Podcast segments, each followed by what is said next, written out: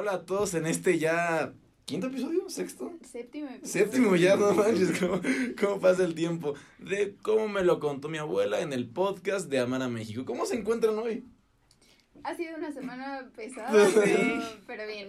Se le ve un poquito. Ya Cons. proyectos Sí, al- de leyendas. Sí, algo, algo, pens- algo pesada la, la semana, pero vamos a sobrevivir. Alonso. Muy, muy extrema, diría yo, casi salida de una leyenda. Pero, eh, pero aquí estamos para darle con todo en un nuevo podcast y en un nuevo episodio de Como me lo contó mi abuela. Exactamente, como ustedes saben, pues Guanajuato es un lugar lleno de leyendas, del cual ya contamos una. que son las momias, sí, ¿no? Una ya. Específicamente, Pues, bueno, dedicada, momias- dedicada a Guanajuato solo, exactamente, las momias, ¿no? Las momias de Guanajuato. Pero yo, yo te- mi abuelita justamente tenía un libro de leyendas de Guanajuato. Entre ellas podemos encontrar una que a mí me fascina porque, pues bueno, como también ustedes me han dicho, aman Guanajuato, sienten que es el estado más bonito de todo México. Yo nunca he dicho eso. Bueno, pero lo pensaron en algún momento. Este, y en Guanajuato, además de grandes leyendas, se come muy rico. Y es por eso que hay un lugar que se llama el, el restaurante Truco 7. Pero este restaurante acarrea con él, sí se dice acarrea, ¿verdad? Sí. Muchas leyendas, bueno, muchas leyendas. Una leyenda muy importante para la psique del guanajuatense. Y es probablemente, tan lo menos dentro del top 3 de restaurantes más icónicos de ahí de mi ciudad de Guanajuato. Me imagino- Ok. Si ustedes no han ido a Guanajuato, es muy probable que no lo conozcan. Sí, no. Pero el Truco verdad. 7 de verdad es un, es un lugar donde se come riquísimo. Yo he desayunado ahí, también he cenado ahí. Pero aquí el punto es la leyenda que trae consigo, ¿no? ¿Has comido ahí? Sí, Ah, Y es el ¿no? ahí sí Claro, claro. ok. ¿Y qué tal? ¿Está buena la comida? comidas completas, sí, pues ahí pueden comer chilaquiles, pueden hacer cualquier cosa típica que se come en Guanajuato, ¿no? Pero, pero, el país. Puedes irte de aquí. sí, exactamente, en el país en general. Pero sí, el punto es que en este mismo restaurante que se ubica justamente en la calle del Truco 7, se dice que se ve un hombre que tiene muchos ropajes de una persona de una calidad de vida bastante, bastante clase alta, pero solo descubre sus ojos, se le ve merodeando después de la medianoche en el restaurante, buscando almas perdidas, buscando, buscando gente avariciosa, buscando gente que quiera despilfarrar dinero.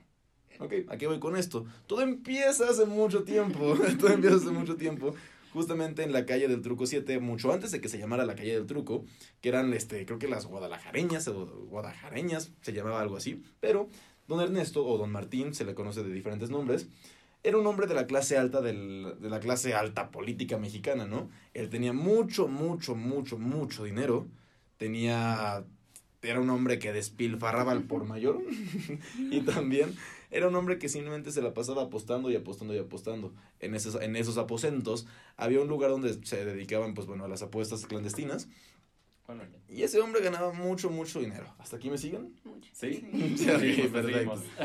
Perfecto. Era un hombre que y en ese lugar no solo se apostaba de que 20 pesos y la coca, no, no, no. Ahí se apostaba, empezaban con monedas de oro, luego con las bolsas de dinero ¡Hala! y acababan con propiedades. Órale. Sí, sería lo equivalente en el TEC aquí apostarte el dinero para la papelería, para la impresora, para la cafetería y hasta tu dinero para... pues, ¿Qué más se compra Para? La gasolina. Para tu cuernito. Para tu cuernito. Para tu cuernito. para tu cuernito. Entonces, hubo un día que don Martín estaba tan...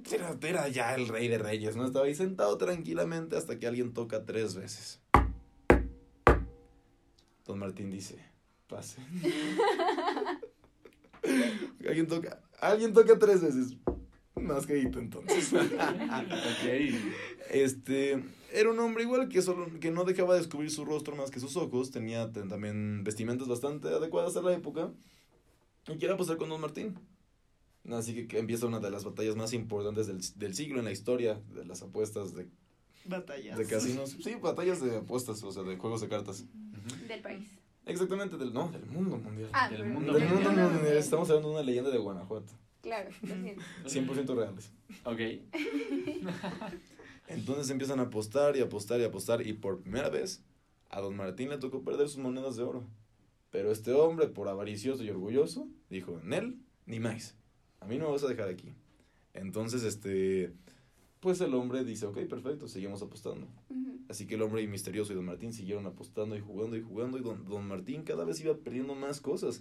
Él no se la podía creer, nunca, nunca, nunca había perdido tanto. Llegó un punto en el que tenía que empezar a apostar sus terrenos y recordemos que don Martín era un hombre de clase alta que era, pues, vaya, era todo un señor don. Muy rico. Muy rico, muy, muy rico, para no arrepentir. Ya, lo perdió todo, o sea, de verdad, apostó hasta su último terreno, su última finca y su última hacienda y lo perdió absolutamente todo. Órale. Ay. Entonces, pues, don Martín, desesperado, le dice, ya no tengo nada más que darte. Este, y este hombre misterioso solo le dice, si tuvieras que darme una última cosa y tu posesión más valiosa, ¿cuál sería? Ok. De- don Martín le dice, no sé a qué te refieres. Su esposa e hijos. Ay, no. Ay, no. ¡Ay, no! Ay, no. Ay, no. Ay, no. Así, que, así que don Martín juraba que tenía un juego perfecto. No. No. Pues como ya saben, pues naturalmente... ¿No? No, no tenía un juego perfecto, o sea, y si tenía un juego perfecto con comodines y con haces, Órale. aquel hombre misterioso que apostaba con Don Martín simplemente tenía un mejor juego. ¿Por qué? No me preguntan cómo. Bueno, sí, ahorita pregúntenme cómo, más bien. Pero tenía un mejor juego. Y ¿Cómo? lo que pasó después, pues por sus habilidades en naipes, en su barajita. ¿Cómo? Entonces, ¿Cómo? les aguanta, paciencia, paciencia. Ahí, ahí vamos, ahí vamos, vamos a llegar a eso. Llegó un punto en el que pues la esposa y e hijo de don Martín desaparecen y se van con este hombre de aspecto tenebroso. Don Martín no puede creerlo. Está angustiado, está asustado, está desesperado. Así que se voltean a ver fijamente a este hombre y don Martín. Ve ojos rojos, ve ojos negros. Y ahí se dio cuenta que estaba apostando con el mismísimo demonio. Ay. ¿Cómo? O sea, vendió las almas de su familia. Vendió las almas de su familia. Casual. Así que también se dice que por ahí se le ve a Don Martín merodeando por las calles de Guanajuato, específicamente en las calles, bueno, en ese momento después de esa leyenda, se dice que se le nombró la calle del truco. ¿Por qué? Por el truco que le aplicó el demonio a Don Martín. Así que se pueden ver las almas en pena de Don Martín caminando y merodeando, buscando a alguien con quien apostar para recuperar las almas de su esposa e hijo. Y también la del demonio, buscando más almas avariciosas y gente que solo se dedica a despilfarrar dinero sin remordimiento o sin conciencia alguna, ¿saben? Órale. Así que sí, esa fue la leyenda de la calle del Truco 7 en mi queridísimo Guanajuato. ¿Qué opinaron? Ay, no. La verdad es que yo no en el truco. Ya, la verdad. Porque no hizo trampa ni nada. O sea, fue por puro ego. Debería de llamarse la calle del ego. La calle Porque pudo detenerse. ¿Quién? ¿Este Don Martín? Ajá. Claro Sí. que pudo. Pudo detenerse. Claro. O sea, no era un truco. O sea, sabía de que pues tenía que apostar y pues está la posibilidad de perder. O sea, era por su ego que continuó. Ujú. Claro, claro. Y también está como esta demostración de la cultura mexicana de. Ajá, de querer como no reprimir, sino como alejar un poquito la parte de la avaricia y de la ambición del mexicano. Que. Pues como tal, los mexicanos no tienen tan planteado en su cultura eso de, ay, sí, soy súper avaricioso, soy súper ambicioso, no es como uno de sus defectos, diría yo. Y creo que también se ve como representado justamente en ese valor en esta, en esta leyenda. No sé hasta qué punto me convenzca, me convenzca, porque siento que también está como la parte de, está como maldiciendo la ambición hasta cierto punto, pero, pero no lo sé, o sea, tendría que pensarlo más. Tendrías que ir a Guanajuato. Ahí vas a entenderlo más. Guanajuato es el Gravity Falls de la vida real. Es el Gravity Falls de México. es el Gravity Falls de ¿Y México. tú opiniones? Mi opinión. ¿Consideraciones? ¿Preguntas? ¿Respuestas? ¿Cómo? No, este. Pues no sé, o sea, la verdad es que creo que. Sí. ¿Cuándo, ¿cuándo fue como el origen de esa historia? ¿Me recuerdas, por favor? Este, sí, estás en lo correcto. No. No, O sea, ¿qué será? Como alrededor Yo- de yo- los 1800. Yo, yo sí supongo que es alrededor de los 1800. Si Ah, hablamos sí, ya de sí, gente sí. como charros, por así decirlo, yo creo que ya estamos en una época post-independiente. Claro, es que no sé, me quedé pensando y me suena mucho a... O sea, siento que es una historia muy usada en el cine, ¿sabes? En, en la televisión incluso. ¿Cómo cuál historia? O sea, justo, o sea, como del papá que apuesta incluso Claro, o sea, como, hijos como el viejito que... El viejito avaricioso que lo pierde todo. Se me hace muy interesante que haya salido de México. Pues sí, digo, y no dudes que incluso se replica en otras culturas, ¿no? O sea, sí, yo sí creo que es una historia que incluso se puede ver no solo en, en la mexicana, sino yo creo que también incluso, creo, creo que también en las orientales. O sea, el tema de la avaricia es algo muy, Sí. muy interesante y también lo que hemos hablado a lo largo de muchos episodios, ¿no? Que muchas leyendas mexicanas tienen como objetivo dejar una lección, una enseñanza, una...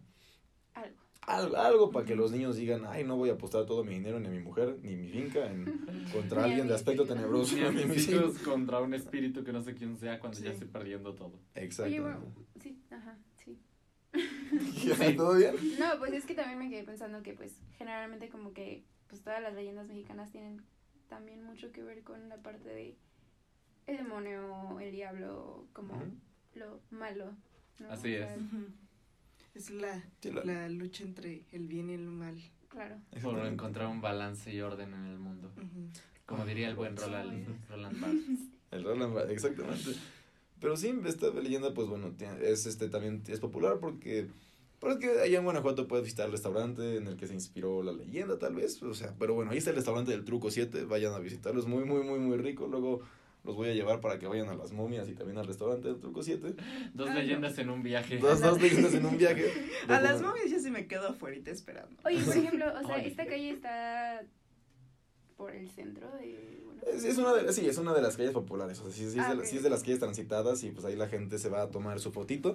No es tan tal vez popular como el Callejón del Beso, como podría ser un Callejón del Beso que la gente así va, hace filas, se toman fotos, un besito y San se acabó. Mi Claro. abuelito y mi abuelita sí fueron al callejón. ¿Al Callejón del Ah. Beso? Se fueron a tomar su bonito. foto. Sí, era muy divertido. El porque calle- Después tenemos que hablar del Callejón del Beso, que también Sí, es como otra... es como un Romeo y Julieta es- guanajuatense. Es otra, es otra leyenda interesante. Sí, pues, Todo, pasa en Guanajuato, qué demonios. o sea, claro, claro. Es que Guanajuato es el Gravity Falls. Es Gravity Falls, Guanajuato es Gravity Falls. En Guanajuato fue el inicio de la civilización, fuimos capital de México durante un mes. Muy real. Estoy impresionada. De febrero, creo que fue de febrero de 1857 a marzo de 1857. Pero es un dato que luego vamos a Pues corroborar. tiene sentido, ¿no? O sea, son como el centro. Claro, claro, la capital mundial del calzado también está ahí. Yo decía como geográficamente Ah. son el centro. Ah. Geográficamente, sí. Porque No, pero de sí. México sí está como...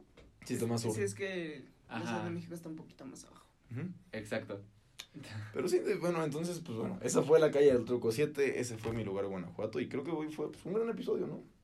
Hoy fue un muy gran episodio. No sé si ustedes quieran dar como algunas conclusiones de toda esta historia macabra que nos acaba de contar Víctor. No Pues no apuestes a tu familia.